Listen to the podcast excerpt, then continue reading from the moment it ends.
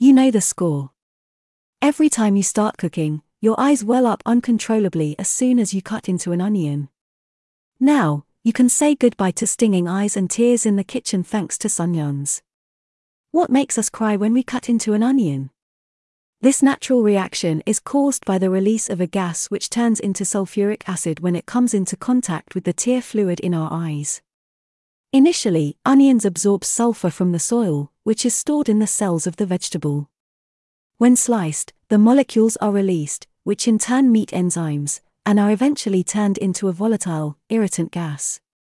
In the United States, in the states of Nevada and Washington, the Sunions brand says it has worked for three decades on developing a variety of onion that has not been genetically modified.